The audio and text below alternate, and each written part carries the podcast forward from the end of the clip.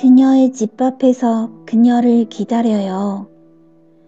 천사가 몇 초 동안 내 몸 안에 들어왔다 나가 모양입니다.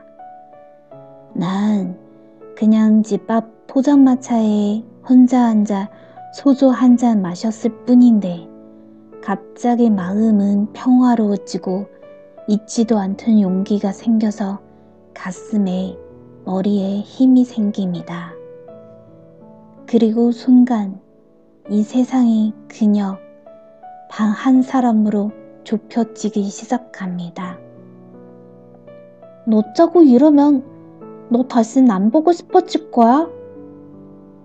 그녀의 이 말은 날 싫어한단 말이 아니거든요.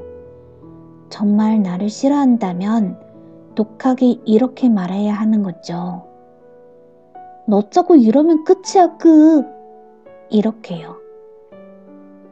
내가 매일 그녀의 집 앞에 서서 그녀를 기다리는 건 아직 나는 그녀에 대해 그녀의 집 밖이는 모른다는 사실 때문이에요.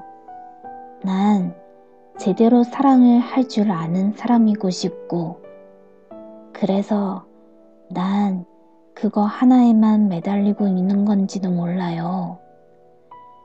내일도 나는 그녀의 집 앞에서 그녀를 기다릴 겁니다.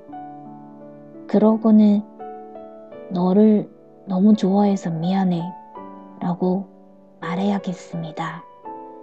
그리고 네가 싫어하는 일이 내가 좋아해서 하는 일이라서 더 미안해 라고도 말해야겠습니다. Thank you.